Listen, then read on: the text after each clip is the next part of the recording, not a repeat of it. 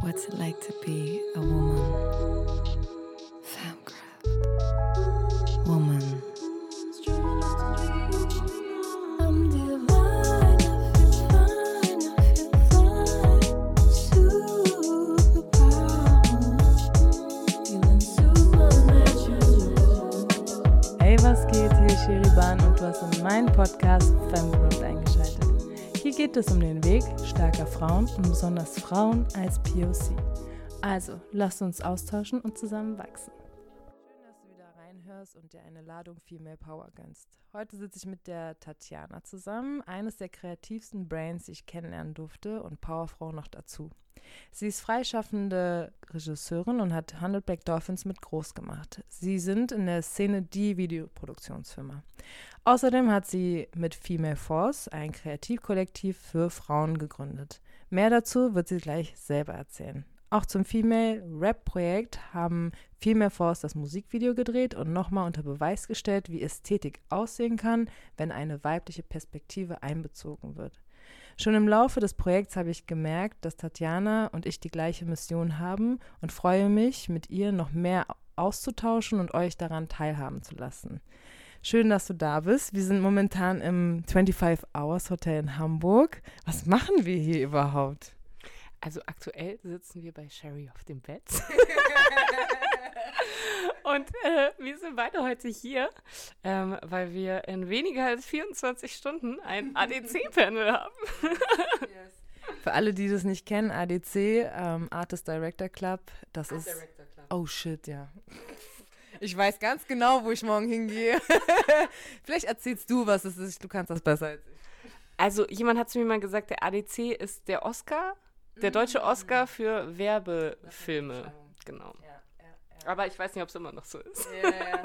Werden wir ja morgen sehen. Auf jeden Fall sind wir eingeladen, um äh, ja, Frauen im Musikbusiness zu repräsentieren und zu erzählen, wie es ist, da als Frau zu arbeiten. Wie ist so dein emotionaler Stand? Mit Stresslevel gerade. Ja, Ich bin sau. Ey, ich auch. Wir haben ja schon mehrmals darüber geredet. Ne? Ich, das wird auch nicht besser. Also ich muss sagen, als du mich so paar Wo vor ein paar Wochen gefragt hast, war ich so, ah, easy, kriegen wir schon hin. Und umso näher es kommt, ich bin, ich habe Angst, äh, nicht die richtigen Sachen zu sagen. Das fühle ich sehr. Weißt du, was bei mir war? Du hast mir irgendwann im, ich glaube Anfang März oder sowas gesagt, ey, hast du Bock da mitzumachen? Und ich so, ja, safe, let's go. Und nur in dem Moment, in dem ich let's go gesagt habe, wusste ich genau, jetzt bi- bin ich genau in der Situation so, ich pack's nicht mehr, ich bin endnervös. Ich denke mir so, kann ich nicht Corona bekommen? Kann ich nicht irgendwie vom Bus angefahren werden, dass ich da morgen nicht hin muss? Ich weiß genau, sobald wir fertig sind, sagen wir, boah, voll geil, dass wir es gemacht haben. Warum denkst du, dass wir so sind? Weil ich glaube, das ist auch so ein Frauending auf jeden Fall. Keine Ahnung, ich glaube, uns wurde, also ich weiß nicht, wie es bei dir ist, aber ähm, ich, für mich war das ein sehr langer Weg, überhaupt erstmal zu lernen, an mich selbst zu glauben. Also ähm, ich bin, Shoutout an meine Mutter, eine tolle Frau, aber äh, der Fokus ähm, meiner Erziehung lag immer viel mehr so darauf, wie sehe ich aus, als das, was ich wirklich leiste. Mm, deswegen muss man sich da, musste ich mir da erstmal so ein, so ein persönliches Selbstbewusstsein aufbauen. Und äh, ich bin immer wieder überrascht, wie äh, cool das Leute finden. dass ich da überhaupt eingeladen werde und sowas. Ähm, und äh, ich bekomme wieder das Feedback so, hä, voll klar, dass du da dra- dran teilhaben sollst, wenn nicht du, wer dann? Und man, ich selbst, ich check das gar nicht so sehr, weißt du? Ich meine, ich habe jetzt gar nicht genannt, mit wem ihr schon alles zusammengearbeitet habt, aber ihr habt ja eigentlich mit den größten Rap-Künstlern, die es so momentan gibt, Videos gedreht. Wie war so die Erfahrung für dich, mit so großen Künstlern zu arbeiten? Mm, Also am Anfang habe ich gemerkt, ich bin äh, jetzt ganz persönlich, es, ich fand es voll weird, weil äh, es gibt so die Leute, die kommen mit Künstlern voll easy klar. Mm, und ich habe gemerkt, immer bei mir ist da so eine. Mm, ja, wieso? Ja, keine Ahnung, irgendwie die. Es gibt so die Leute, die bekommen das dann so super easy, locker, flockig, da mit denen ein Gespräch zu führen. Und ich war am Anfang wirklich so, Alter, mein, ähm, mein Social Skill bezüglich Smalltalk war wirklich so scheiße. Ich dachte mir so oft danach, ich lag dann so nächtlich im lange Bett und dachte mir so, oh mein Gott, was hast du da gesagt? Die denken, du bist end der Depp. Irgendwann ist es besser geworden. Irgendwann dachte ich mir so, okay, ja, cool, das sind auch einfach nur Menschen. Aber am Anfang war ich echt nervös, weißt du, ich kam nicht aus der Branche. Es war dann so, boah, voll krass, du machst irgendwas mit Künstler XY. Ich kenne nur von keine Ahnung, ich habe so meine Fangirl-Momente gehabt. Und plötzlich steht er so vor dir und sagt irgendwas und du denkst dir so, oh. ja, Wetter cool heute, ne? weißt du, weil äh, wir hatten bei den Dolphins immer äh, der, den Marco mit dabei und Marco war immer so der lustige, dem ist es so super easy gefallen, weißt du, das ist auch so, alle Künstler, wenn sie von 100 Black Dolphins reden, lieben den Marco, weil Marco ist immer end funny und immer so, der ist so easy, weißt du, und ich, äh, bei mir war es immer so, mm, mm, ja, das ist die Tatjana, das ist die, die weir- so weirde Themen anspricht. Nein, aber ich glaube, äh, ganz viel hat auch damit zu tun gehabt, weil ähm, ich habe sehr, sehr lange nur für männliche Künstler gearbeitet. Und ähm, eigentlich bin ich eine lustige Person, würde ich sagen. Aber viel gelacht. ähm, aber du merkst, es gibt so ein, so, da ist so eine Barriere, weil alle anderen sind so Bro und du bist immer Vorname. Da kommst du auch gar nicht auf dieses Level, dass du irgendwie auf so eine coole, authentische, normale Art miteinander kommunizieren kannst, weil du auch so bemerkst, die haben auch gar nicht das Interesse. Also ganz, ganz oft, Real Talk, dachte ich, ich bin, ich, ich bin mit diesen Künstlern zusammen und du hast genau ge- gemerkt, die sind es gar nicht gewohnt, dass eine Frau hinter der Kamera ist und denen irgendwas sagt. Du meintest ja schon so, ähm, du hattest noch einen Weg davor, bevor du mit Black Dolphins äh, gearbeitet hast. Willst du uns einmal mitnehmen, so in deine Jugend, wie du überhaupt dazu gekommen bist, im Videoproduktionsbereich zu arbeiten? Also, ich glaube, bei mir hat alles angefangen in der zweiten Klasse. Okay. ähm, war ich hochgradig hyperaktiv und meine Lehrerin hat gesagt, Alter, die kommt auf die Hauptschule. Deshalb meine Eltern äh, Zweiten Klasse? in der zweiten Klasse. Ich war äh, immer so diejenige, die super viel so gezeichnet hat und super viel so Tag geträumt hat. Ich war auch so eine, ich war perfekt im Lügengeschichten erzählen, weil ich eine krasse Fantasie hatte. Äh, das haben die anderen Ka Kinder auch gar nicht so richtig gecheckt. Ähm, aber die meinte dann auf jeden Fall so, okay, das wird nix. Fällt auf jeden Fall durch dieses Raster normales Schulsystem durch. Ähm, weshalb meine Eltern mich dann auf eine Waldorfschule gesteckt haben. Und ich glaube, das war so ein bisschen meine Rettung. Weil ich habe sehr viele Selbstzweifel, aber einen Selbstzweifel, den ich auf jeden Fall nicht habe, ist meine Kreativität, weil das wurde mir ziemlich eingeprügelt da. Ähm, das heißt, ich war auch nie so wirklich in der Position, dass ich mir dachte, ich mache so den normalen Job, sondern ich wusste immer, ich möchte irgendwie was Kreatives machen. Ähm, war aber, also ist auch eine, ist auch eine geisteskranke, privilegierte Position, in der ich da bin. Weil ich arbeite mittlerweile mit ganz vielen Leuten zusammen, die, wenn sie denselben Push gehabt hätten wie ich, gar nicht so sehr gestruggelt hätten, sich da überhaupt wohlzufühlen und sich zu denken, das kann ich. Ähm, also am Ende, ich komme aus einer, aus einer gut bürgerlichen Familie. Das war für mich nicht so, ja, mach deine Ausbildung, sondern es hieß immer, mach dein Ding. Ich hatte da irgendwie so das Polster, weißt du?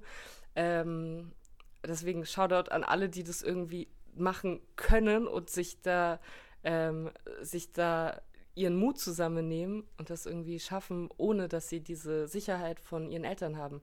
Weil ich kenne das, es gibt also ganz, ganz viele Leute, da checken die Eltern immer noch nicht, was sie wirklich machen und sagen, ja, willst du nicht noch irgendwie mal was studieren?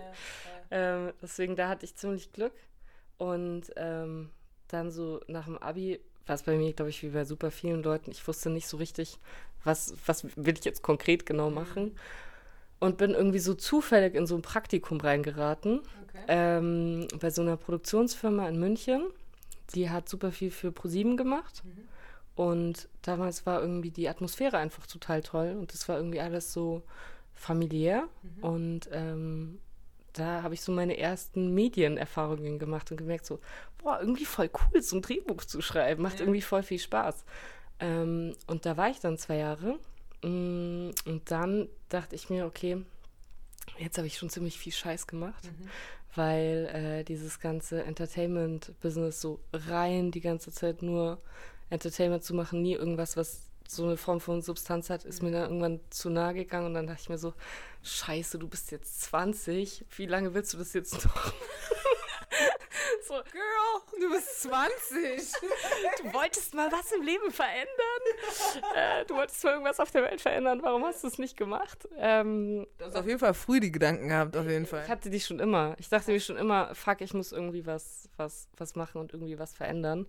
Weil ich eben in so einer Position bin, in der ich zu diesen 2% gehöre, die irgendwie was verändern können, die in der Position sind zu sagen, okay, ich mache das und ich mache das und ich mache das. Finde ich es irgendwie falsch, dann zu sagen, okay, ich gehe mein Leben lang nur auf ähm, Entertainment-TV, weißt du? Das ist irgendwie so ein verschwendetes Potenzial. Woher kommt dieses Denken bei dir? Weil ich kenne nicht so viele, die au- aus ihrer privilegierten Situation sagen, ja, jetzt, äh, ich muss auf jeden Fall einen Mehrwert schaffen. Die meisten sind eher so, ja, ich habe trotzdem ein hartes Leben. Weißt du, also jeder hat natürlich für seine Verhältnisse immer Probleme so, aber woher kommt dieses Denken, dass du so mitdenkst für andere? Boah, gute Frage. Ich, äh, ich würde es jetzt einfach mal auf die Waldorfschule schieben. Ja. krass. Ja. Was haben die da gelernt? Ja, also du hast einen anderen Approach an aufs Leben irgendwie. Du hast, äh, ich bin irgendwie schon ziemlich früh auch mit sowas wie dem ganzen Nachhaltigkeitsthema und sowas in Berührung geraten. Und ähm, spätestens als ich dann so diese klassische nach dem Abi ähm, Südostasienreise gemacht habe und plötzlich in so einer in so einer Fabrik stand, wo Leute so H&M-Klamotten fertigen und da dachte ich mir so, fuck it, irgendwie, keine Ahnung, ich bin jetzt gerade eben genau an dem Ort, von dem ich in meiner Bubble super viel profitiere. Irgendwie muss ich doch was, was verändern und ich muss irgendwie was machen. Weil die Leute, die da in dieser Fabrik arbeiten, die haben nicht die Möglichkeit, weißt du? Es ist am Ende, ich bin am Ende in der Position zu sagen, okay, guck mal, ähm, ich kann so leben oder ich kann so leben. Ich kann da was verändern oder ich kann es lassen. Und dieses, ich, ich glaube, man kommt nicht so weit, wenn man immer nur so die Scheuklappen aufhat und so die ganze Zeit nur für sich selbst arbeitet. Irgendwann kommt der Moment, wo du bemerkst, das geht nicht mehr. Und selbst wenn es nach dem Tod der Moment ist, wo Ja, du dann ja. so merkst, okay, Himmel, ciao. weißt du? ja, voll. Und dann, wie bist du dann zu deinem Studium gekommen? mein Studium hat dann erst bisschen später angefangen. Also ich bin nach der äh, Produktionsfirma, war ich wieder in so einer kleinen Sinnkrise, dachte mir so, fuck, ich muss jetzt irgendwie was machen, was irgendwie sinnvoll ist. Bin dann in so ein, was kam zuerst? Ich glaube, äh, als erstes war ich für so drei, vier Monate in so einer Werbeagentur als Junior-Texterin. Ähm, hab dann aber irgendwie gemerkt, so, boah, das ist gar nicht mein Jam. Also ich bin auch so jemand, ich bin nicht der Typ, der dann so zwei Jahre durchzieht und sich denkt, wird schon noch besser. Wenn ich so nach drei Monaten immer noch morgens aufstehe und mir denke, fuck it, das ist es nicht, dann lasse ich es auch einfach gut sein und mach was anderes. Ähm, und bin danach dann zu so einem Automobil-Startup gegangen. Okay, komplett andere Richtung. Ja, die Story dahinter war, der Typ, der das gegründet hat, das war so ein Elektroauto-Startup und mit dem war ich zusammen auf der Schule. Der war ein Jahrgang über mir. Und den habe ich irgendwann mal so beim Feiern gehen getroffen und er so, ey, wie sieht's aus? Was machst du gerade? Ich so, "Ja, ich suche gerade was Neues. Er so, hast du nicht Bock? Mach doch ein bisschen Social Media Management bei uns. Ähm, und da bin ich in dieses Startup, in diesen, in dieses Startup-Lifestyle-Ding geraten und habe gemerkt, so, also nach so einem halben Jahr, ich hatte wirklich so 90 bis 120 Stunden die Woche gearbeitet, so 15 verschiedene Social Media Kanäle und gefühlt so alleine gemanagt. So, es hieß, du musst alle zwei Stunden antworten. Und ich habe mich dann irgendwann so wiedergefunden, 4 Uhr morgens besoffen, wie ich irgendwelche Nachrichten beantwortet habe. Mir so gedacht habe, ohne Scheiß, das ist doch jetzt auch nicht das Leben. Also schön und gut, was, äh, was zu machen, wodurch ich das Gefühl habe, ich kann der Welt irgendwie helfen. Aber auch nicht in dem Level, in dem ich mich so selbst so geisteskrank ausbeute. Ähm, und bin parallel irgendwie bei den Dolphins mit reingerutscht. Also das war auch eher so eine Aktion. Ich habe beim ähm, bei diesem äh, bei dieser Werbeagentur parallel immer so in meiner Freizeit angefangen, so ein bisschen Musikvideokonzepte zu schreiben. So, ich war den ganzen Tag immer nur mit Kopfhörern ähm, vor meinem Laptop und es gab, ich hatte ziemlich viel freie Zeit ähm, und habe mir dann gedacht, fuck it, ich schreibe jetzt einfach mal runter, was ich denke. Und habe so angefangen zu schreiben, habe gemerkt, es macht mir end viel Spaß. Ähm, und äh, ich habe den Jakob dann irgendwann kennengelernt und äh, der war auf der HFF, auf der Filmhochschule, auf der Hochschule für Fernsehen und Film in München. Ähm, jeder, der die kennt, das ist halt so eine extrem krasse Elite-Uni. So, Ich habe super viele Leute davor kennengelernt, die das versucht haben, da hochzukommen, die es nicht geschafft haben. Oxford von für Film so mehr. Ja, safe. So ein bisschen. Ähm, und er war da und ich so, boah, voll krass, was geht ab? Wie hast du das geschafft? Und dann haben wir so ein bisschen darüber gesprochen und dann meinte er so, ja, easy, das, ich wette mit dir, das kannst du auch. Und ich so, hä, safe nicht. Weißt du, was ich bis jetzt gemacht habe? Irgendwie nur voll den Scheiß. Und er so, ja, ma, versuch's doch mal. Und irgendwie bin ich mit ihm dann so ins Gespräch gekommen und dann meinte, äh, haben wir irgendwie so angefangen, über die Dolphins zu sprechen. Ich so, boah, ich habe das noch nie jemandem erzählt, weißt du, auch so besoffen, 4 Uhr nachts irgendwie nach so einer Dolphins-Party, sitzt man so zusammen draußen. Ich habe es noch niemandem erzählt, aber ich schreibe so Musikvideokonzepte und so Konzepte für so Serien und für so TV-Sendungen und sowas. Ich habe end viele Ideen, aber ich weiß nicht, wie ich es umsetzen soll. Ja. Und er so, ja, easy, lass doch mal irgendwie treffen und wir überlegen, was wir damit machen können, weil ich suche immer Leute, die geile Ideen haben. Und das- das war das erste Gespräch und ich glaube, zwei Monate später haben wir angefangen, auf einem Daily, auf einer Daily Basis miteinander zu arbeiten. Also ich hatte eine Person, die hat irgendwie an mich geglaubt und die hat irgendwie gesagt, guck mal, ich gebe dir eine Chance. Ansonsten weiß ich gar nicht, ob und wie ich da jemals reingeraten wäre.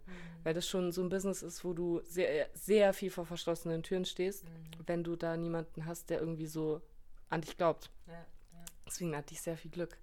Und ähm, mein Studium habe ich dann so parallel angefangen, ähm, weil Jakob war irgendwie immer so der Typ, der zu mir gesagt hat, schaffst du easy, komm, locker, Ja, kein ja. Problem, ich helfe dir da. Und ähm, dann habe ich zuerst so eine Gasthörerschaft bekommen, wo ich so dachte, oh ja, dass die mir überhaupt eine Gasthörerschaft geben? Okay, dann muss ich irgendwie doch was können. Und ähm, hast du dich da beworben? ähm, also da gibt's, also so Gasthörerschaften kann ich eigentlich jedem empfehlen, weil äh, da musst du nicht Vollzeit studieren und du kannst mal so reinfühlen, ist das überhaupt was für mich? Und für Leute, die sich irgendwie weiterbilden wollen, ist das eigentlich auch ganz geil, weil du besuchst es einfach so ein bisschen mit und bekommst so ein bisschen mit, wie ist das so? Und man lernt schon extrem viel. Ähm, also ich habe einfach Gasthörerschaft HFF gegoogelt und dann habe ich meine Bewerbung abgeschickt und da musste ich, glaube ich, so ein paar kreative Sachen ähm, machen und äh, dann haben die mich genommen.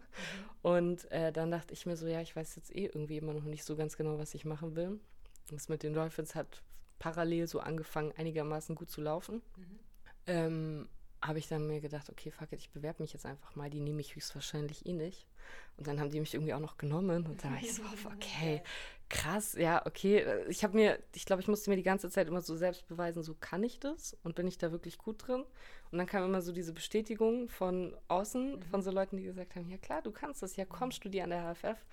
Äh, ich muss gestehen, ich bin immer noch eingeschrieben, war aber seit 2018 nicht mehr wirklich da. Ja, dann hast du es auch nicht beendet, Ich habe es sozusagen. noch nicht beendet. Nee, ich habe jetzt, ich, jetzt glaube ich, langsam der Zeitpunkt gekommen, wo ich sagen muss, okay, ich muss jetzt einfach aufhören. Ja. Ähm, aber ich habe es nicht beendet. Ich habe die, also ich habe dann so eine Erfahrung gemacht, da habe ich dann so selbst gemerkt, hm, das ist vielleicht doch nicht so sehr, weil ich habe Dokumentarfilm studiert und Fernsehjournalismus, was beides eigentlich voll geil ist, aber mit so Dokumentarfilmen habe ich mich bis dato nicht so richtig beschäftigt gehabt. Und dann macht man an der HFF so vier verschiedene Filme. So der erste Film ist so ein Kurzfilm und der vierte ist dann so ein Langfilm.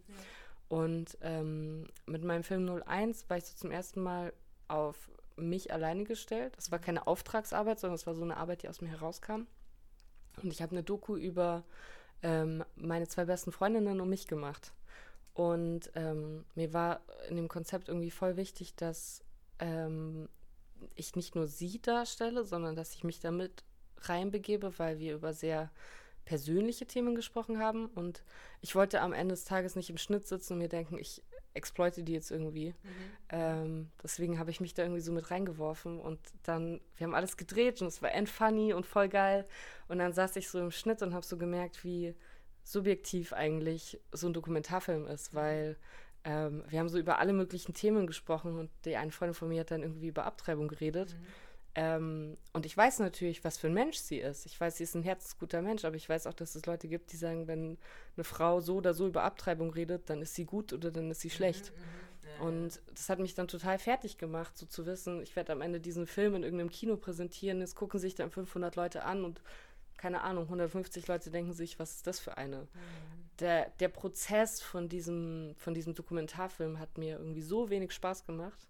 Ähm, und dieser, dieser Dokumentarfilm ist am Ende so persönlich und so nah geworden, äh, dass ich gemerkt habe, boah, irgendwie, da muss ich mich jetzt so ein bisschen von abkapseln, weil das so super viele verschiedene Themen auch so bei mir selbst aufgewirbelt hat, über die ich bis dato gar nicht so richtig nachgedacht hatte. Ähm, und es ist natürlich ein denkbar schlechter Zeitpunkt, wenn es aufgewirbelt wird, wenn sich das gerade 500 Leute angucken. Ähm, deswegen habe ich danach so einen Step zurück gemacht und gemerkt, so, hm, vielleicht ist Dokumentarfilm doch nicht so mein, mein Jam. Und äh, dann lief es mit den Dolphins plötzlich voll gut und wir haben angefangen, voll viele krasse Sachen zu machen. Und dann dachte ich mir, okay, das lege ich jetzt erstmal auf Eis. Und es liegt immer noch auf Eis. Ja, vielleicht auch gut so, ne? Ich meine, du hast ja auch deine Expertise gefunden mit Musikvideos. Was war so das erste große Projekt, was ihr hattet? Wir haben davor schon viel mit Leuten zusammengearbeitet, die, glaube ich, große Namen haben. Aber für mich so das erste Projekt, wo ich wirklich das Gefühl hatte, ich kann mich voll und ganz ausleben, war ähm, Gaddafi von Hatar. Hast du es mal gesehen? Ja, ist das nicht mit den Panzern, oder? genau. Wart ihr da nicht im Irak oder Iran? Wo wart ihr da? Wir waren in Dakar Ah, okay, okay. und in Brandenburg. Der Panzer war in Brandenburg. Wirklich? Ja. Das darf keiner wissen. Ja. Das war das erste große Projekt und es war halt voll geil, weil ich das Gefühl hatte, das ist zum ersten Mal so ein anderer Deutschrap-Approach, den wir gemacht haben. Weil bis dato war es immer so, du hast einen Rapper und da hast du ein schnelles Auto und da hast du einen Block. Vielleicht hast du noch zwei, drei Frauen, die irgendwie den Ass in die Kamera checken. Und äh, das war voll geil, weil Hatar hat, war auch irgendwie der Erste, der so an die Dolphins geglaubt hat. Also weshalb auch Dolphins überhaupt so ein großer Name geworden ist. Weil er irgendwie gesagt hat, boah, ihr macht coole Sachen, let's go. Und der hatte irgendwie schon immer so ein gutes Gespür dafür, was, was zu machen, was irgendwie neu ist und anders ist. Shoutout an Hatar, ich respektiere diesen Mann sehr. Und äh, fand die Idee irgendwie voll geil, weil wir uns, weil, also der Song hieß Gaddafi, nach dem Diktator Gaddafi. Und äh, wir konnten irgendwie voll viel mit so dieser ähm, Nahost-Ästhetik spielen. Und dann konnten wir irgendwie sogar noch nach Dakar fliegen und haben irgendwie so geisteskrank sowas nacherzählt wie diese brennenden Ölfelder und sowas. Und das war plötzlich so eine ganz andere, auch eine viel politischere Form von Rap-Bildern, die man da gesehen hat. Hatar, der auf einem goldenen Panzer steht. Also so, das Gab's ja so in der Form noch nicht. Ne? gab es so auch in der Form noch nicht. Und da war irgendwie für alle was dabei, weil da waren zum einen so die Leute, die gesagt haben, tschüss, Mann, krasser als ein Lambo. Aber zum anderen hast du natürlich auch so eine Symbolkraft darin, dass du so einen Kriegs, ähm, so einen Kriegsgegenstand dann wie vergoldest, um darauf aufmerksam zu machen, was Gaddafi eigentlich für ein Kriegstreiber war. Aber sich auch andererseits mit dieser ganzen Thematik um ihn herum zu beschäftigen und diese, dieser ganze Öl-Dollar-Krieg und ähm, irgendwie war das voll geil und hat voll viel Spaß gemacht. Ich glaube, das war auch so das erste Projekt, wo ich mir wirklich so dachte, so krass, ich habe so 90 Prozent von der Idee gemacht und am Ende des Tages, das Video kam online und alle Leute schreiben unten, unten drunter, die Jungs von 100 Black Dolphins sind so krass. So, äh, und da dachte ich mir so, weird, wie kommt ihr drauf, dass das eigentlich nur die Jungs sind? Und Das sind halt Panzer, Tati, ne? Panzer, klar, Frauen können keine Panzer mögen, geschweige denn irgendwas mit Panzer machen. Da sagen Vaginas einfach nein. nee, keine Ahnung. Also es war echt irgendwie weird. Und ähm, das habe ich danach irgendwie noch total oft erlebt. Weil auch so, man guckt sich dann so diese Reaction-Videos an und alle Leute sagen so, boah, ich habe das Shindy-Musikvideo gemacht, die Jungs von 100 Black Dolphins sind so geil. Ich mir dann so denke so, ähm, voll viel von dieser Ästhetik bin einfach ich. Also das hat einfach total viel von der Dolphins-Ästhetik auch geprägt. Und ähm, dass es dann immer trotzdem irgendwie mit den Jungs verbunden war, dachte ich mir dann so, weird. Aber zum anderen halt auch irgendwie klar, weil zu dem Zeitpunkt war ich trotzdem die einzige Frau am Set. Weißt du? Haben die Jungs zu dir, also andersrum, hast du die Wertschätzung von den Jungs bekommen im Team? Im Team? Safe. Okay. Das heißt, eigentlich war es nur die Kommunikation nach außen, die anscheinend nicht klar genug oder transparent genug war, weil die meisten verstehen ja auch nicht unter YouTube dieses so DOP, okay, so wir wissen, was das ist. Weißt du, so ein, so ein Fan denkt sich so, Dop? Dop? Was ist ein Dop? ähm, ja, also die Kommunikation von, ähm, also die Art und Weise, die Jungs haben mich immer gepusht und fanden es irgendwie immer voll geil und waren irgendwie immer voll hinter mir und haben auch irgendwie immer versucht, dass ich mich wohlfühle. Ähm, bei den Künstlern mh, war alles nochmal ein bisschen anders. Mal so, mal so. Also es hieß auch irgendwann so zwischenzeitlich, ob ich die Praktikantin bin, wo ich mir auch so dachte, okay, Digga, Diese Story hat eigentlich fast jeder, ne? Also fast jede Frau. So. so, es ist halt irgendwie ziemlich sad, weil, weißt du, ich, ich arbeite am Ende für dich und äh, ich schaffe am Ende mit meiner Kreativität einen Impact für deine Musik. Warum musst du mich so geisteskrank disrespekten? Also dann frag doch einfach nach, anstatt direkt irgendwelche weirden Annahmen zu machen. Ähm, und ich glaube, die Kommunikation nach außen hin, die wurde dann auch immer mehr so versucht, so zu sagen, hey, guck mal, es gibt doch die Tatjana von den Dolphins. Aber ähm, das ist bei ziemlich vielen Deutschrap-Fans trotzdem nicht richtig angekommen.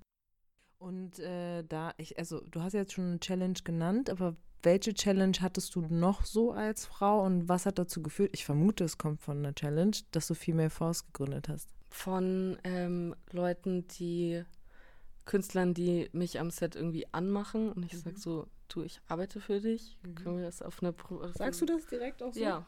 Geil. Du, wir können es einfach auf einem professionellen Level belassen, die sich dann aber denken so, das muss ich jetzt als so eine Challenge sehen, um sie am Ende zu erobern. Mhm. Oh. Ähm, sowas gab's. Dann gab es irgendwie so ähm, super viele Leute, die waren dann, also trotzdem disrespectful, bis sie irgendwie gecheckt haben, dass äh, Jakob und ich zusammen sind. Mhm. Weil wir sind ja auch ein Paar. So, darüber reden wir jetzt nicht so viel, Mhm. aber äh, hat sich irgendwann so ergeben, wenn man Ja. so close miteinander arbeitet. Ähm, die dann irgendwie gecheckt haben, so, ja, ich bin die Freundin vom Jakob. Und mich dann erst respektiert haben und dann Mhm. gesagt haben, oh, du bist eine Schwester, ja, wenn du die Freundin vom Jakob bist. Mhm. Ich meine auch so, das so weird. Also wenn ich es nicht wäre, wäre ich es nicht, oder was?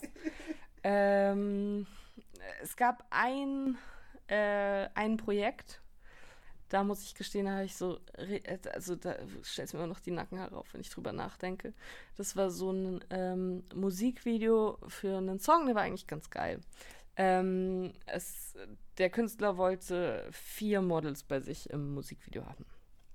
Und äh, da habe ich noch nicht so viel inhaltlich gemacht, sondern meine Aufgabe war halt, die Mädels cool zu inszenieren. Mhm. Ähm, und ich bin fest davon überzeugt, dass- man auch Frauen in dem Kontext von einem männlichen Rapper, von einem männlichen Künstler cool inszenieren kann, wenn man so ein bisschen die äh, psychologischen Basics behält und Mhm. sagt so, guckt mal, ähm, ihr seid jetzt hier, aber ihr müsst nichts machen, was ihr nicht wollt. Mhm. Ähm, ich will, dass ihr euch wohlfühlt und wenn euch irgendwas zu weit geht, dann sagt es einfach, wir finden da eine Lösung Mhm. und parallel mit dem Kameramann irgendwie spreche und sag so, ey, dann geh doch vielleicht ein bisschen was Untersichtiges, dass du nicht auf dem Augenlevel bist oder sie von oben zeigst, dass sie Mhm. nicht klein wirkt, sondern dass sie trotzdem irgendwie eine gewisse Form von Präsenz und Macht hat. Und vielleicht nicht die ganze Zeit nur auf die Titten und den Arsch filmen, so, Ja, also so ja. eigentlich so die Basics, wo du so sagst, sei ja auch nicht so super ästhetisch, Ja, ja. ähm, aber in dem Kontext öfter mal passiert. Mhm. Ähm, und äh, der Künstler hat dann ähm, den Dreh so vollkommen in seine Hand genommen. Also stell dir vor, ich gehe zu diesem Mädchen und die waren halt auch, halt auch alle noch so super jung. Du hast halt so gemerkt, die wussten gar nicht, woraus sie sich da eingelassen Mhm. Haben. Und ich rede mit denen und sag so, ey Mädels, guck mal, ich weiß, ihr habt jetzt nicht so super viel an und so. Ich will, dass ihr euch wohlfühlt und sagt mir einfach, wenn ihr irgendwie ein Problem habt. Und dann gehe ich mit den Mädels runter und dann kommt der Künstler und sagt, so, und jetzt küsst die beiden euch vor der Kamera, wir drehen jetzt hier ein Porno. Und ich so, ähm, nee, das geht aber nicht. Also, stopp. stopp, nee, machen wir nicht. Und es ist vollkommen in Ordnung, wenn sie das nicht wollen. Mhm. Also lass doch niemanden zwingen zu irgendwas. Aber also mit dem Künstler habe ich danach dann auch nicht mehr zusammengearbeitet, weil mir das irgendwie gezeigt hat, so da fehlt so ein, so ein Grundverständnis von gemeinsamen Werten. Mhm. Ähm, das möchte ich so auch gar nicht mehr. Und ähm, ich glaube, das war auch so der Moment, wo die Jungs dann so gecheckt haben, so, so wollen wir es nicht weitermachen. Mhm. Ähm, Vor allem muss man das ja auch nicht, ne? Nee. Also ihr seid ja auch, hatten wir ja auch heute schon in einer Position, ich glaube damals wahrscheinlich auch schon, wo ihr sowas einfach nicht mitmachen müsst. So, die Leute kommen zu euch, weil die eure Ästhetik feiern und das eigentlich so haben wollen, wie ihr es macht und nicht, weil die sich euch was aufdrücken wollen. Also normalerweise, weißt du? Deswegen, also ich finde es voll geil. Ihr seid in so einer richtig geilen Position, wo ihr sagen könnt, nee, Bro, will ich nicht. mhm. ich weiß nicht, ob wir es damals schon so richtig waren. Das war so 2018 müsste es gewesen sein. Gib nicht zu viele Hints, die Leute checken sonst, wie du meinst. Also, das war eine Situation. Dann äh, diese Praktikanten-Rookie-Situation, Mhm. ähm, wo, ich, wo ich mir so dachte, hm, irgendwie nicht so geil. Ähm, und ich habe auch einfach ab irgendwann so für mich selbst gemerkt, es macht mir auch gar nicht so viel Spaß, die ganze Zeit auch nur mit Typen am Set zu arbeiten. Mhm. So, so eine weibliche Perspektive, die irgendwie so checkt, so, guck mal, das Set sieht voll scheiße aus. Lass es irgendwie geil machen. Da, da können wir mehr draus machen, das können wir cooler machen. Hat irgendwie damals voll gefehlt und dann habe ich irgendwie immer mehr Frauen mit ans Set geholt und habe gesagt, ey, mach doch mal, ey, guck, probier doch mal, das ist doch gar nicht so schlimm, komm, probier dich mal aus. Und äh, ich glaube, darüber sind am Ende auch viele so in die Richtung gekommen, in der sie jetzt sind. Ähm, aber mir ist halt auch ganz schmerzlich bewusst geworden, dass ich, wenn ich neue Frauen mit in diese, in diese Branche holen möchte, möchte ich nicht, dass sie dieselben Erfahrungen machen wie ich. Mm, weil das braucht es einfach nicht. So, ich glaube, du hast es als Frau eh schon schwer genug und ähm, ich bin mir ziemlich sicher, dass du als Frau diese, diese ganze Energie, die du aufbringen musst, um überhaupt präsent am Set zu stehen, die braucht man nicht. So, du Die kämpfst braucht man schon. eher für die anderen Sachen, ne? Ja, du kämpfst schon mit dir selbst, mit so viel Anxieties, dass du musst es Frauen nicht so schwer machen, weißt du? Mhm. Ähm, du kannst da irgendwie eine Möglichkeit finden, dass die sich wohlfühlen. Und ähm, ich hatte 2019 haben wir dann die erste Anfrage jemals von der Künstlerin bekommen, von Shirin für Gib ihm.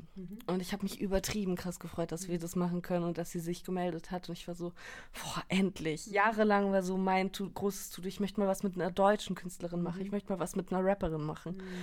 Und ähm, dann kam Shirin und dann haben wir dieses, äh, bei Gib ihm gab es ja auch so Tanzszenen und sowas. Und dann hatten wir so äh, sechs Tänzerinnen und am Ende gab es so ein Dance-Off. Und du hast so gemerkt, so alle fühlen es voll und haben endlich gute Zeit. Und also so, ey, ey, ey.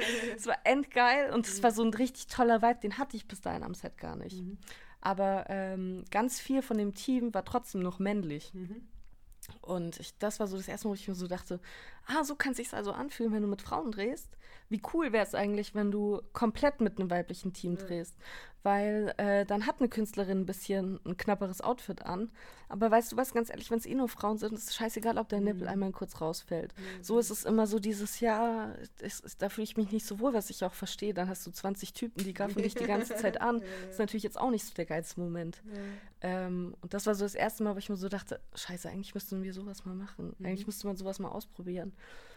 Und ähm, ich als Regisseurin bin super lange nicht von, von Männern ernst genommen worden. Also besonders so meine, meine lieben Kollegen in den Beleuchter-Apartments, äh, Departments, die, äh, die Handwerker, die dann halt mir die ganze Zeit irgendwie erklären wollen, wie irgendwas geht und wie irgendwas nicht geht und irgendwie extra mit irgendwelchen Fremdbegriffen, mit irgendwelchen technischen Begriffen um sich werfen, einfach nur um mir zu zeigen, guck mal, ich weiß so viel mehr als du.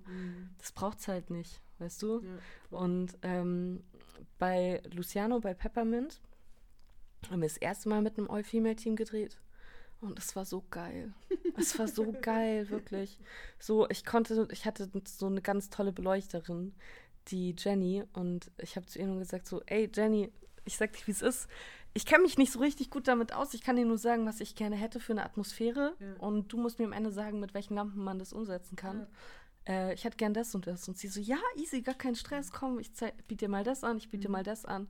Das war so ein geiles Arbeiten auf Augenhöhe, was ich bis dato nie hatte. Und das ist dieses Kopfgeficke, was es gar nicht braucht. Weil ich muss mich eigentlich nicht von einem Belo Be Beleuchter beweisen und sagen, guck mal, ich kann das und ich kann das. Du musst mich nicht doubten. Weißt du, eigentlich habe ich mich genug bewiesen und darauf habe ich auch mittlerweile einfach keinen Bock mehr. Ja, vor allem ist es dein Job, äh, das Licht richtig hinzustellen nach den Moods, die man dir vorgegeben hat und nicht mir die Technik zu erklären. Ja, ja, safe. safe. Aber ähm, so sind halt super viele, weißt du? Und ähm, es- Was ich noch dazu sagen ich habe dich jetzt unterbrochen, ich finde das voll schön, dass du das erzählst, weil meistens ja auch immer so dieses so, ah, mit Frauen zusammenarbeiten, ah, I don't know und so.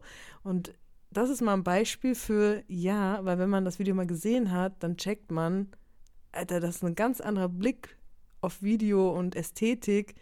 Zeig mir ein anderes Video, was genauso gemacht wurde. Also ich fand es mega. Mir hat's voll, vielleicht habe ich dir auch damals schon gesagt, ich war so, what the fuck, was haben die da gemacht? Ich, ich finde, das sieht ganz anders aus. Ganz anders. Ja, also ich glaube, zu dem Thema, warum ähm, viele Leute sagen, sie finden es schwierig, mit Frauen zu arbeiten, ich habe voll lange darüber nachgedacht. Weil das sind ja, äh, das sind so Sätze, die werden dir irgendwie anerzogen. Und äh, ich habe die auch voll lange einfach immer reproduziert und mir gedacht, ja, ist voll schwierig, mit einer Frau zu arbeiten. Ähm, einfach weil du nie, du denkst, du denkst da gar nicht so richtig drüber nach, weißt du, du bekommst es immer so mit. Und ähm, ich glaube, viele Leute sagen, sie haben ein Problem mit einer Frau zu arbeiten, weil wenn wenn eine Frau dir sagt, guck mal, die Art und Weise, wie du das Model gerade inszenierst, ist nicht cool. Das ist irgendwie frauenverachtend. Das ist der Moment, wo der Typ sagt, schwierig mit einer Frau zu arbeiten. Weil d- das ist es, weißt du? Weil du willst, du hast kein Problem mit einer Frau zu arbeiten, du hast ein Problem damit, dass wir deine misogyne Scheiße nicht länger ertragen. So, und dann arbeite nicht mit einer Frau, dann mach weiter dein Ding. Aber ich schwöre dir, dich wird es in zehn Jahren nicht mehr geben. Voll. entweder du gehst mit der Zeit oder du lässt es halt. Ja, ja, voll. Willst du uns nochmal mitnehmen, was ist Female Force genau Mhm. und was macht ihr da, was habt ihr noch vor? Ich möchte dir auch gleich noch mal kurz was zu Peppermint erzählen. gerne. Ähm, Mach's jetzt gerne. Okay, weil ähm, bei Peppermint war es halt so geil. Also ich glaube, es wäre auch gar nicht anders gegangen, außer mit einem All-Female-Team, Mhm.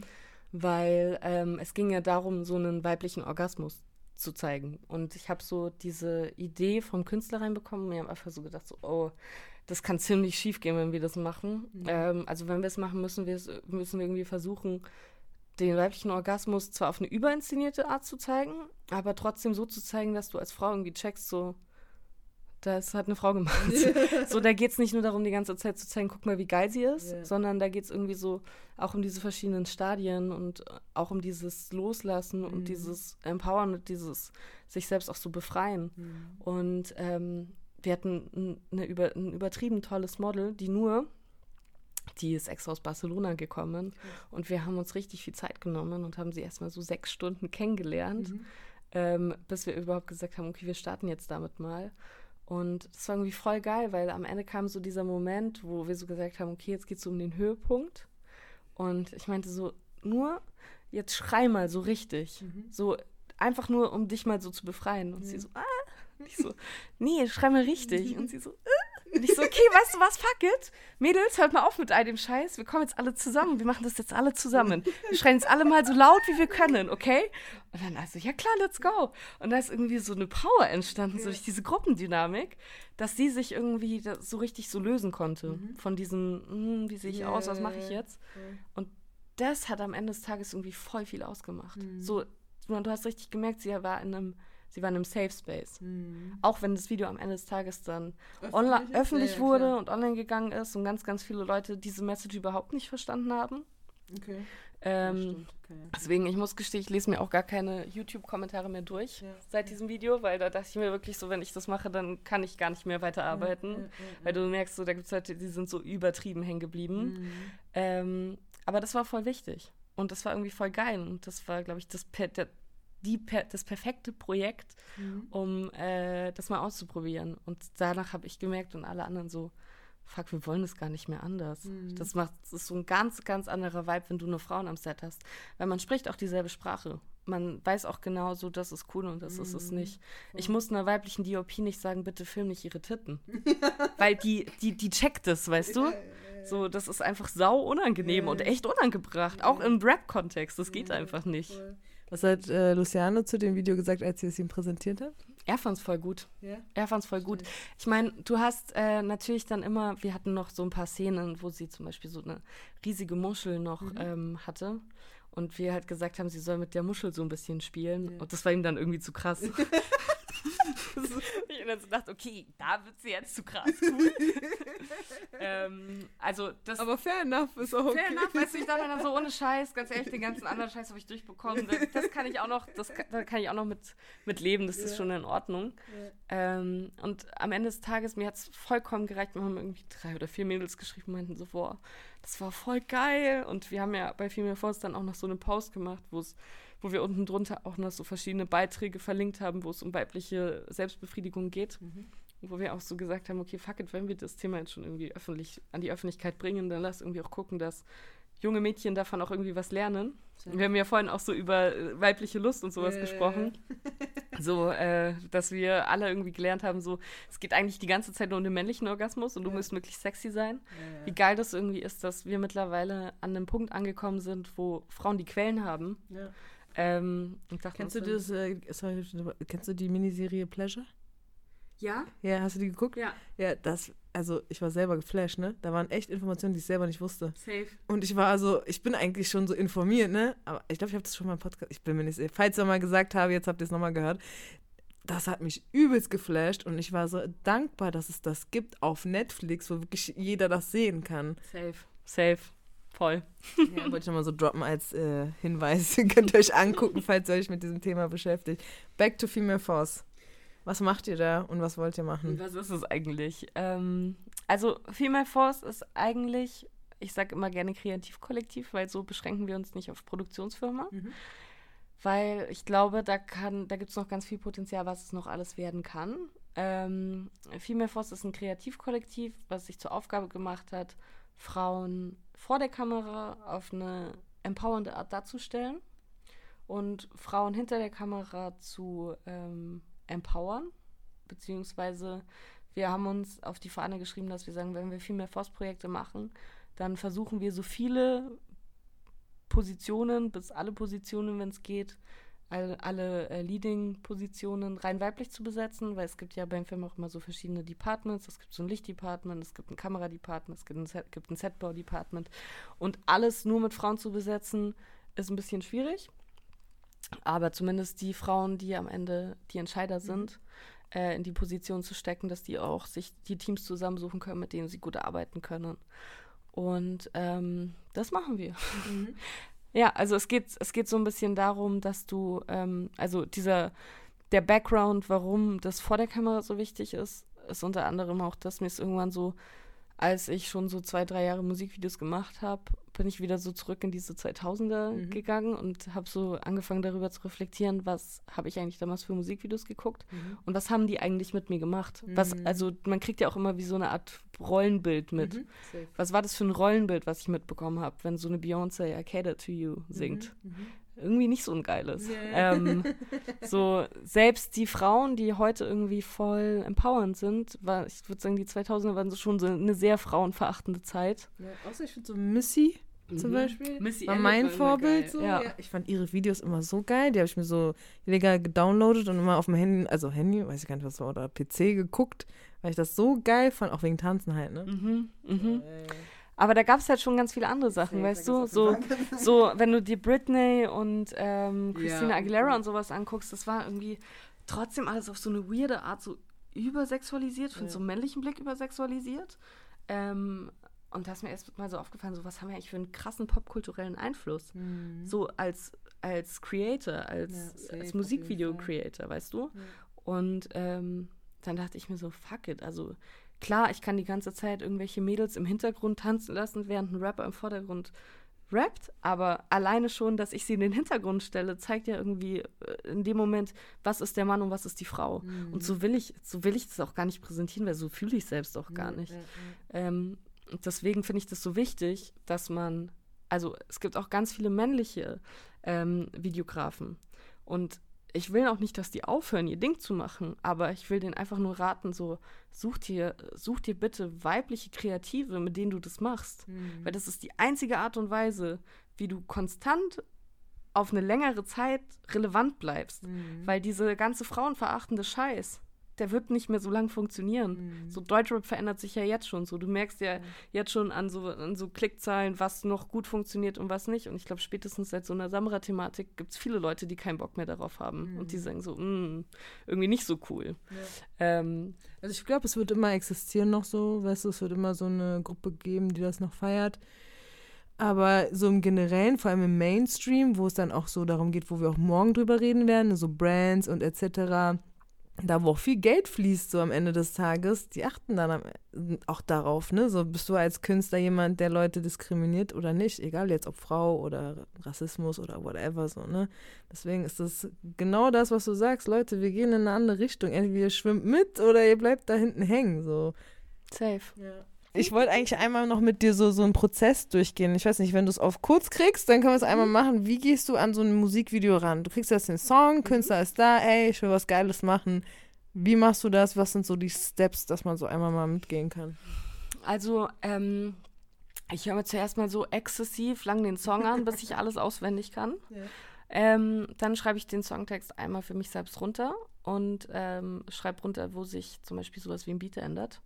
Weil äh, das sind für mich dann auch so diese Bildwechsel. Und dann überlege ich mir, ähm, hat der Song zum Beispiel irgendeine Form von Heritage? Gibt's, Ist das irgendein Bezug zu den 2000ern? Ist das irgendein Sample? Ist das irgendwas? Sehe ich da schon irgendwelche Bilder? Sind da Trompeten? Ist da ein Background-Core? Weißt du? Ähm, und wenn ich dann schon so einen kleinen Input habe, dann denke ich mir, okay, was könnte ich dann machen, was so in die Richtung passt? Zum Beispiel, wenn wir über Wenn ich will rede. Wir hatten ja am Anfang dieses Sample. Ja. Ähm, das heißt, es war schon irgendwie klar, man macht so 2000er-mäßig Mhm. was. Und dann war halt da zum Beispiel voll die Schwierigkeit, du hast sechs verschiedene Künstlerinnen Mhm. und du willst sechs verschiedenen Künstlerinnen die Möglichkeit geben, dass jede so auf ihre eigene Art scheinen kann. Ähm, irgendwie kam dann so dieser Bezug so, ey, 50 Cent hat doch mal in The Club gemacht Mhm. und war doch in diesem Superlabor und Mhm. ist so dieser Super-Rapper geworden. Wie cool wäre das, wenn man das mal so auf Female twistet? Mhm. Und wie cool wäre es auch irgendwie mal, wenn man so ähm, diese ganzen Wissenschafts, äh, diesen ganzen Wissenschaftsaspekt irgendwie auch auf Female twistet. Mhm. Und so ist es dann entstanden. Und dann, ich bin ganz großer Fan von Pinterest. Mhm. Ähm, Gucke ich durch Pinterest durch und überlege mir, was sind Sets, die umsetzbar sind, was sind Sets, die funktionieren. Ich finde es immer ganz schwierig, wenn Leute einfach nur Musikvideos machen, wo sie so Set hinter Set hinter Set ballern und du merkst, da ist kein inhaltlicher Bezug, da ist kein inhaltlicher roter Faden. Ähm, ich finde, es braucht immer so ein Überthema oder es Mhm. braucht immer so eine Story oder es braucht immer so, du musst, wenn du dein Konzept schreibst und auf dem Thema Idee bist, musst du irgendwie eine Idee haben. Mhm. Das Das muss- Sinn machen. Ja, es so, muss ne? irgendwie sich miteinander verbinden. Mhm. Ähm, genau. Und manchmal kommt auch noch vom Künstler so ein, ey, ich habe das Musikvideo gesehen, das wäre voll geil, wenn man Mhm. sowas macht. Und dann versucht man das irgendwie zu twisten und so sich selbst so einen, da so einen neuen Aspekt dran zu finden. Ähm, es gibt auch Künstler, die sagen, ich finde das Video voll geil, ich möchte darauf ein Zitat setzen. Mhm. Was ich finde, was auch vollkommen in Ordnung ist, wenn man das Zitat halt irgendwie in irgendeiner Art und Weise erwähnt oder ausspricht. Wir haben zum Beispiel ja bei Ice auch ähm, ähm, von so einer, wow, wie hießen sie nochmal, von dieser ähm, UK, äh, von dieser US-Rapperin dieses Bild mit der Badewanne äh, eins zu eins zitiert. Okay. Muss ich nochmal checken, wie sie hieß. Sag ich dir später Bescheid. ähm, und voll viele Leute haben es gar nicht gecheckt. Voll viele Leute meinten, sagen, meinten so, wow, das ist Entkopie, bla bla. Mhm. Ähm, aber ich finde, das ist vollkommen in Ordnung, wenn du so, wenn du das offensichtlich machst, wenn du Mhm. der anderen Person Credit dafür gibst, dann passt es schon. Mhm. Aber natürlich, Das ist ja wie Samplen, ne? Also wenn du Genau. einen offiziellen Sample und viele verstehen nicht, Sampling gehört zur Hip-Hop-Kultur. So, weißt du? Das gehört dazu, deswegen ist es okay, wenn ein Rapper samplet, Leute. ja, man muss halt, also man darf halt nicht klauen, weißt du? Genau. Man muss halt am Ende des Tages einfach Respekt zollen. Deswegen Ja. ist, ich finde es auch vollkommen in Ordnung, wenn man auch Zitate auf zum Beispiel irgendwelche Filme macht oder Mhm. sowas. Aber äh, dann mach klar, dass es nicht deine Genau. Idee ist. Ja, Das ja, ist dann in voll, Ordnung, voll, weißt du? Und voll. am Ende alles ist ein Remix. Ja. Ähm, ich glaube, keiner hat irgendwas komplett neu erfunden. Nicht. Äh, es regt mich immer extrem auf, wenn Leute dann zu mir kommen und sagen, sie wollen was komplett Neues machen. so wie bei Video XY. wo Ich mir denke, ja, aber Video XY ist am Ende auch nur eine Hommage an das und das. Ähm, sowas gibt's nicht und ich finde, da muss man auch für sich selbst so ganz klar sagen, bis dahin möchte ich gehen und das ist mein kreativer Prozess und es ist auch vollkommen in Ordnung, mich von anderen Dingen und Leuten inspirieren zu lassen. Ähm, ja. Okay. Und dann geht's halt an, an die Orga, ne? So, wen muss man buchen, etc. und so weiter. Und da bist du dann wahrscheinlich ein bisschen raus. Dann geht's ans Produktionelle. Ja. Da darf dann Helena übernehmen. Ja, Ähm, und äh, das ist, würde ich sagen, so der, ähm, der schwierigere Part, weil ich bin noch so in meinem kreativen Prozess und denke mir, das wäre doch voll geil, wenn wir XY machen. Und Helena ist dann so, oh nein, was hat sie denen versprochen? Das müssen wir jetzt irgendwie machen. Ähm, also der, der Produktionsprozess ist am Ende der, der, also es ist wichtig, dass man da, finde ich, auch inhaltlich noch mit dabei ist und noch Mhm. die Hand drauf hält weil äh, nur so kann man am Ende wirklich dafür garantieren, dass die Idee, die du hast, auch wirklich so umgesetzt wird. Ja. Aber da geht es dann ganz viel so darum, also so die Basics sind so Location, brauche ich einen Cast, brauche ich Models, brauche ich, keine Ahnung, Autos, brauche ich Mhm. Setdesign, brauche ich Setbau. Also Setdesign ist ja eher so, muss ein Raum eingerichtet werden, Setbau ist eher so, wir müssen den Raum bauen. Mhm. Ähm, Licht, äh, was super wichtig ist, wenn du irgendwie einen geilen, hochwertigen Look haben möchtest. Mhm. Ähm, besonders sowas wie so ein Beauty-Light, das macht was total krasses mit der Ästhetik von einem Video, wenn die Leute gut ausgeleuchtet sind und nicht irgendwie weirde Nasenschatten haben oder Mhm. sowas. Äh, Kamera, also womit möchte ich drehen? Möchte ich, dass sich die Kamera super viel bewegt? Möchte ich, dass die hektisch ist? Möchte ich, Mhm. dass die smooth ist? Soll die sich irgendwie rotieren? Ähm, da gibt es dann verschiedene, verschiedene Mhm. Techniken für. Dann brauchst du für die Kamera meistens noch sowas wie einen Kameraassistenten, jemand, der die Schärfe zieht. Manchmal brauchst du einen zweiten, manchmal brauchst du sogar einen Mhm. dritten. Manche Leute arbeiten mit einem DIT. Ein DIT ist dann der, der die Daten sichert. Mhm. Äh, was auch voll wichtig ist. So Leute, wir haben zwei Tage gedreht, aber wir haben die Daten verloren. ich schwöre dir, ist mir vor kurzem erst passiert. Oh, Also nicht mir, aber es ist vor kurzem erst passiert, Ja. dass plötzlich so eine komplette Karte weg war und dann war so die Hälfte von dem gedrehten Footage nicht mehr da. Und dann erklärt es erstmal so, Ja, ja, cool, Leute, wir müssen jetzt alles nochmal machen. Oh Gott, Albtraum, ne? Davon träumt man nachts, ne? Wenn man Deswegen, ich verstehe die Leute, die da so übertrieben paranoid sind und sagen, wir müssen das jetzt sichern, wir müssen das und das jetzt machen. Und denkt sich am Anfang mal so, ey, was bist denn du so? Und dann passiert dir das einmal und du denkst dir, verdammt, ey, niemals wieder. Du hattest recht. Passieren. Safe. Ähm, ja, genau. Und dann gibt es noch das ganze Thema Nachbearbeitung. Also äh, brauche ich äh, V- also VFX-Effekte, Visual, Visual Effects halt, Mhm. also Computeranimationen und sowas.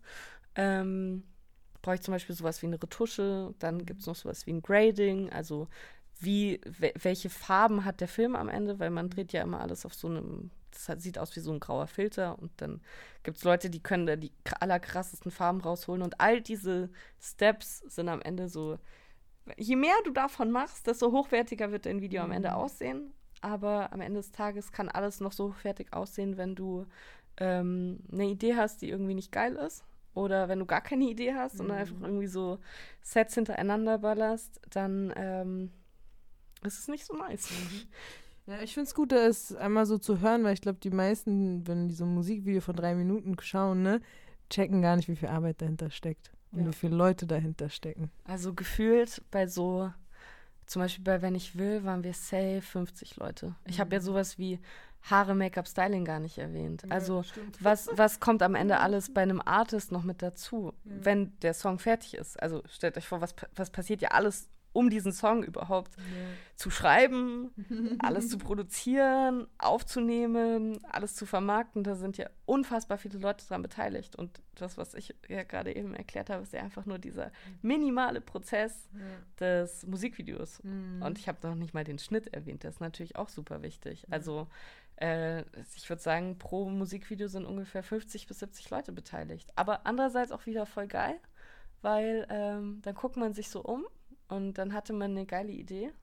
Und dann sieht man, fuck, mit meiner Idee kriegen gerade 70 Leute Arbeit. Ist irgendwie schon auch cool. Ich glaube, es muss für Künstler auch voll geil sein, so zu Ja, wissen, ja. mit meinem Song schaffe ich gerade eben für 70 Leute Ja, so voll. ihr, ihr Hack. Ja, Weißt du? voll. Ich glaube, spätestens wenn die da am Set sind, checken die das und denken sich so, boah, geil, so viele Leute, die sich gerade um mich kümmern. Das ist ein geiles Gefühl. Du, ich, wir müssen Richtung Ende. ich würde noch so gerne über vieles quatschen, weil ich glaube, du hast auf jeden Fall noch einiges zu erzählen. Aber dafür müsste man Folge 2 machen oder sowas. Deswegen, wir gehen mal Richtung Abschluss. Ähm, da habe ich immer so ein paar Fragen formuliert. Was sind deine Ziele für dieses Jahr oder das Ziel? Also ich glaube, mein persönliches Ziel ist, diesen Talk morgen gut zu machen. ähm, Dann habe ich 2022 überstanden. Schlimmer kann es nicht mehr werden. ähm, gute Frage. Also ich würde gerne mit Female Force noch, äh, noch ein bisschen mehr machen. Mm, Also auch außerhalb von Musikvideos. Äh, wir haben ja auch immer noch unser Female Force Race Car. Ähm, ich bin gerade dran, mit, mich so mit ziemlich vielen Leuten aus dieser ganzen Race-Szene zu connecten, weil äh, da gibt es denselben Sexismus Frauen gegenüber. Äh, what a surprise. Mit Female Force wollen wir auch dieses Jahr noch ein bisschen Merch machen. Also ich glaube, da kommt noch ein bisschen was Schönes. Jetzt sind wir gerade mit Leuten ähm, mit so einer nachhaltigen Fabrik in Sri Lanka äh, im Talk, weil irgendwie so dieses Thema ähm, Klamotten und die Art und Weise, wie Fairtrade irgendwas hergestellt werden kann, irgendwie auch so wichtig ist. Besonders nach so vielen Klimageschichten noch mal mehr. ähm, und ja, Das reicht. keine Ahnung, ich würde gern irgendwann noch eine Doku machen. Mm, Ich würde gerne irgendwann noch einen Spielfilm machen. Ich weiß noch nicht, ob ich das 2023 noch hinbekomme. Aber es gibt auf jeden Fall noch so ein paar To-Dos. Ich würde mir sehr wünschen, dass Female Force noch weiter wächst und dass ähm, noch mehr Frauen und auch noch mehr Männer verstehen, wie wichtig es ist, wenn du wirklich was Authentisches machen möchtest. Und da rede ich jetzt gar nicht mal nur so sehr über Feminismus, sondern auch, wenn du irgendwie so sagst, so, ey, wir als Brand würden voll gerne was für den Pride Month machen oder wir würden voll gerne irgendwas für den Black History Month machen. Am Ende sind die Kniffe immer dieselben. Such dir einfach Leute, die aus der Community Ja. kommen und mach was mit denen, dann kriegst du am Ende auch keinen Shitstorm und ähm, dann schaffst du Arbeitsplätze für Leute, die benachteiligt sind. Das würde ich mir sehr wünschen. Ja. Sehr nice Ziele auf jeden Fall. Ich bin auch gespannt. So, guck mal, du bist so mit deinem Female Force so in diesem Female Empowerment. Ich mit meinem Podcast. Ich hoffe, wir sitzen so nach ein paar Jahren wieder zusammen und denken so, weißt du noch, als wir im Hotel saßen und einfach nur gequatscht haben und jetzt machen wir das. Ich hoffe, dass es wirklich was bewirkt, was wir machen und äh, ja, wir das irgendwann auch so sehen können. Safe. Ich glaube, ähm, es kommt alles stetig mit der Zeit. Es wird wahrscheinlich nicht so sein, dass plötzlich fünf, 5000 Frauen sagen, ich werde jetzt Musikvideoregisseurin. ähm, aber am Ende des Tages, es reicht ja schon, wenn man irgendwie ein oder zwei Leute inspiriert hat oder zum Nachdenken gebracht hat. Safe, safe. Unser Weg ist mühsam. Ja, ja, voll. Aber momentan habe ich noch die Kraft dazu. Ich auch. Immer wieder nicht mehr, aber dann merke ich, es ist sehr wichtig. Ja. Wir müssen funktionieren. Voll. Ähm, normalerweise habe ich auch immer ein Zitat, ähm, aber diesmal möchte ich den Ball auch zu dir spielen. Ähm, hast du so ein Zitat, an das, das du gerne denkst oder was dich in letzter Zeit inspiriert hat? Kommst du da auf etwas? Oder eine Person, die was Wichtiges gesagt hat, wo du auch sagst, ey, das ist genau das, was ich meine. Oder das inspiriert mich. Also, ich habe ja mein Spirit Animal. Ähm, das ist die Shari. Shari Hu. Ich weiß nicht, ob du sie kennst. Ist das nicht eine neue Künstlerin? Das ist eine DJ, die auch unfassbar viel feministische Arbeit leistet. Ähm, und eigentlich alles, was Shari sagt, ist sehr, sehr klug und äh, sehr inspirierend. Äh, ich glaube, ich sollte euch beide auch mal miteinander connecten. Ähm, Shari ist auf jeden Fall eine tolle Frau, die ich jedem nur empfehlen kann. Und ähm, ansonsten, ich habe vor kurzem wieder ein Zitat von Schiller äh, gelesen, wo ich mir dachte, fuck it, dieser Mann hat es irgendwie echt verstanden, weil er meinte, ähm, entweder du gehst mit der Zeit oder du gehst mit der Zeit. Und äh, ich glaube, das ist ein ganz gutes, ganz gutes, ganz gutes Zitat, um zu zeigen, wie dringlich etwas verändert werden muss, wie Mhm. dringlich Leute anfangen müssen, sich weiterzubilden und irgendwie open-minded zu sein. Ja. Nice, nehmen wir. was äh, für eine Superkraft hättest du gerne und was würdest du mit der tun, wenn du für einen Tag die Möglichkeit hättest? Ich hätte gerne so eine Superkraft wie, ich glaube, ich weiß gar nicht, ob es sowas schon gibt, aber ähm, so all die Kraft zu sammeln, wenn man sie wirklich braucht. Und dann kann man alles machen und hat gar keine Selbstzweifel. Das wäre meine Superkraft, die ich sehr gerne hätte manchmal. Also auf Knopfdruck Selbstbewusstsein. Ja, auf Knopfdruck einfach direkt an sich glauben und Ja. ähm, weil dieses sich selbst so, dieses Kopfgeficke, das nimmt einem so viel Energie. Mhm. Das hat auch viel mit so der gesellschaft gesellschaftlichen Struktur, wie man aufgewachsen hat, ist zu tun, ne? Und ich glaube, wir können es auf jeden Fall ändern mit unseren Kindern. So, bei uns ist schon ein bisschen too late. So, wir können es jetzt durch Selbstarbeit und immer wieder an sich arbeiten, reflektieren und dann noch wieder hochholen, wenn man unten ist, ne? Aber ich glaube, wir können, glaube ich, unseren Mädels viel mehr mitgeben durch die Arbeit, die wir jetzt auch machen. Safe, safe, voll. Ähm, dann, ich habe eine Playlist für den Podcast Mhm. und ich bin ja auch Musikliebhaberin etc. Deswegen dachte ich mir, ich mache diese Playlist und frage meine Gäste, was für Songs sie gerne hören, wenn sie einmal sich motivieren müssen und einmal, wenn sie einfach mal chillen wollen. Also zu motivieren muss ich dir sagen, alles von Megan Thee Stallion gibt mir so übertrieben viel Kraft. Diese Frau hat einfach, hat einfach so, so geisteskrank verstanden, äh, wie, wie, wie Empowerment funktioniert. Ich glaube, du könntest jeden einzelnen Song einsetzen von ihr. Jeder Song ist krass. Welcher war der letzte, den du gehört hast? Sugar Baby von Megan Thee Stallion ist einfach krass. Und ähm, ich fahre ja immer sehr gerne und sehr viel Auto. Mhm. Und da habe ich dann meine Soul-Playlist. Und ähm, Du bist auch Soul-Liebhaberin, ich bin ja? eine extreme Ah, Soul-Liebhaberin. Das ist immer das, was ich brauche, um dann Mhm. runterzukommen. Ähm, ich glaube, hm, was nehme ich jetzt? Alle sind gut. Ich glaube, ich würde All Night Long von Lionel Richie nehmen. Nehmen wir beide auf jeden Fall auf. Diese Playlist wird so geil, weil jeder einfach so unterschiedliche Songs vorschlägt. Ich freue mich richtig drauf. Ey, danke, dass du dir Zeit genommen hast. Ich freue mich auf morgen. Ähm, und auf weitere Talks mit dir, sobald man sich irgendwie trifft und irgendwie Zeit verbringt. Äh, das letzte Wort gehört dir. Möchtest du noch etwas mitgeben? Ich möchte einmal all meine Ladies da draußen grüßen, die Female Force jetzt schon zu dem gemacht haben, was sie haben. Ihr wisst, wer ihr seid. Helena, Talia, Marla, Dunja, Jasmin, Jenny, Etri. Mädels, ich liebe euch. Dankeschön. Sehr schöner Abschluss. Danke fürs Zuhören und bis What's it like to be a woman?